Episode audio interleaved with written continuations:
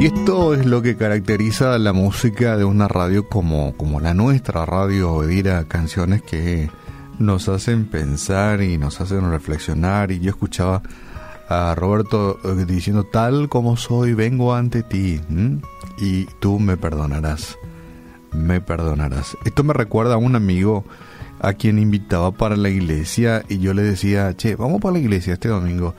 Y me decía él, no, o sea, yo no me quiero más, yo pecador soy. Vos sabés que yo fumo, tomo, voy a la fiesta, así asado, en fin.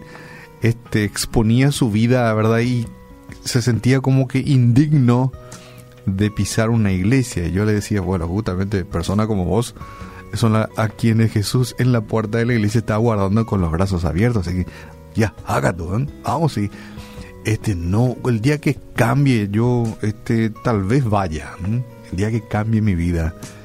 Y bueno, y Jesús, eso es lo que quieres en tu vida, cambiarte, ayudarte a dejar esos vicios nocivos. Y eso ocurría en la vida de un amigo, ¿verdad? Que, que no entendía como Roberto y decía en su canción, tal como soy, vengo ante ti. Y tú me perdonarás. Y no solamente eso, me das la fuerza para cambiar. Bueno, eh, un ejemplo así práctico también. Eh, un amigo eh, tenía un vehículo un poco viejito y ya rayado, un poco oxidado, ¿verdad? Y le faltaba algunos retoques, pero tampoco andaba, el motor estaba hecho bolsa. Y él hizo lo siguiente, metió en chapa de pintura su vehículo, salió muy lindo chapa de pintura, pero el vehículo no andaba. Entonces nos hacíamos la pregunta, ¿qué era lo más importante, verdad? Dejarlo así bien pipí cucú, bien lindo, pero no se puede usar.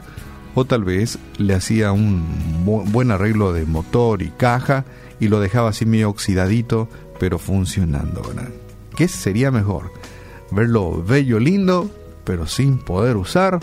¿O tal vez un poco rayado y oxidado y que pueda moverse? Bueno, es un ejercicio mental. ¿Qué es lo que haríamos? ¿Qué es lo que conviene? Te cuento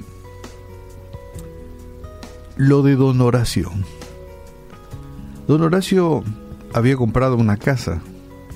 Cuando fueron a verla, se dieron cuenta de que las paredes estaban muy manchadas de humedad. Y don Horacio ya quería mudarse pronto.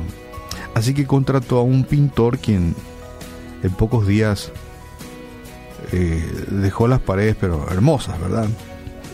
Pero pocos meses después, las feas manchas de la nueva casa de don Horacio aparecieron.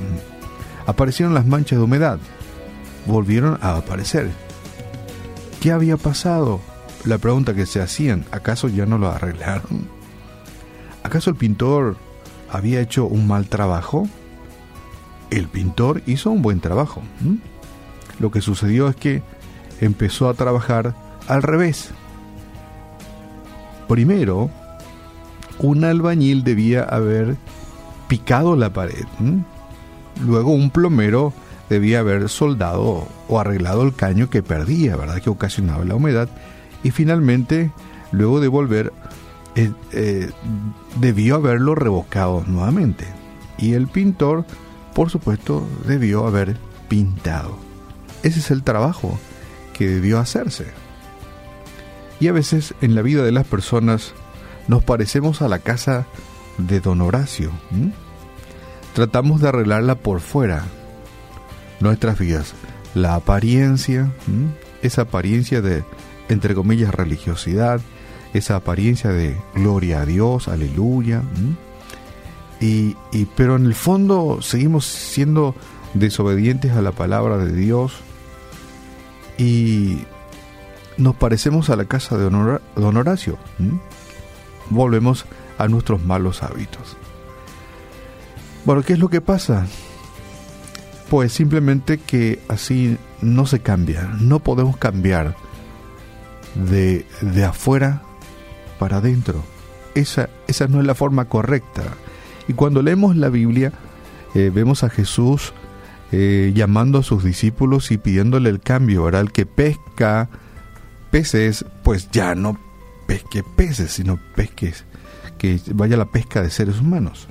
Cambios, cambio de actitud, cambio de paradigma y cambio de visión. Pero un cambio profundo, ¿verdad? no podemos cambiar de esta forma. Igual que en la casa de don Horacio, hay que comenzar de adentro para afuera.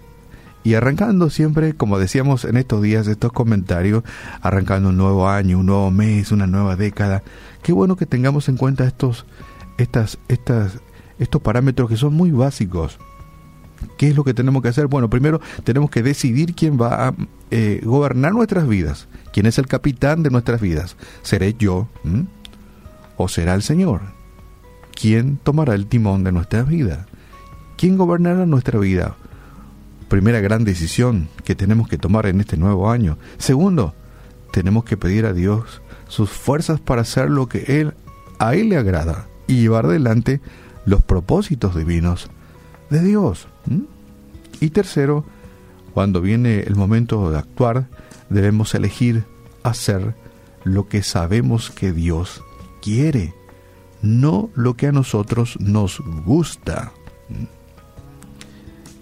Estos son los puntos en los cuales generalmente cometemos los errores en nuestras vidas y a veces buscamos explicaciones de qué es lo que pasó, por qué estoy en esta circunstancia. Primero, no le dejamos a Dios gobernar nuestra vida. Segundo, eh, no nos agarramos fuertemente de la mano del Señor, quien es quien nos fortalece y a quien debemos de agradar. Y tercero, queremos hacer lo que a nosotros nos parece. Dios trabaja en nuestro corazón, por usar una parte de nuestra vida, y si lo dejamos, Él hará el trabajo necesario para el cambio. Y eso se ve después en lo que hacemos. Realmente debemos de cambiar de dentro para afuera, el cambio que perdura, el cambio que, que, que, finalmente nos llevará por mejores caminos, es el cambio que debe producirse en esa dirección, de dentro para afuera, Dios cambiando nuestras vidas, y eso se traducirá en nuestros hechos, en nuestros actos. Hoy es un buen día para que el Señor, el Señor, Dios, sea como, como un albañil, ¿verdad? Que entró en la casa de don, Horacio y también sea como un plomero, trabajando en nuestro corazón.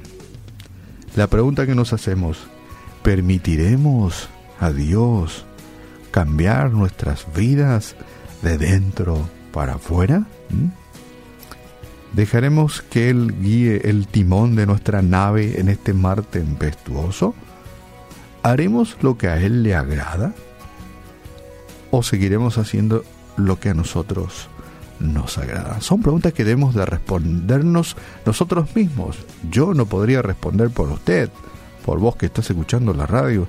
Es una decisión unipersonal. Pero, como te decía, arrancando nuevas etapas en nuestras vidas, estos son así, cambios muy básicos, pero que redundará de una forma este, muy buena en nuestras vidas, arrancando un nuevo año. Padre, en el nombre de Jesús, hoy te damos gracias por, por este, esta nueva oportunidad, este nuevo día que nos has regalado.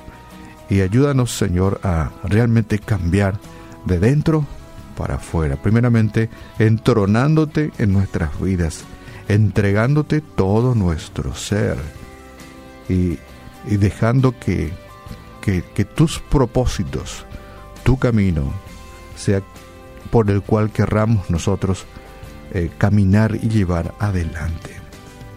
Ayúdanos en esta nueva etapa de nuestra vida a hacer por sobre todas las cosas tu voluntad y que ese cambio eh, que solamente tú puedes hacer en nuestro interior eh, redunde en beneficio de mi vida, de mi familia, de quienes nos rodean y por sobre todas las cosas en el engrandecimiento de tu reino aquí en la tierra. Ayúdanos, realmente necesitamos de ti y te lo pedimos en el nombre de Jesús. Amén.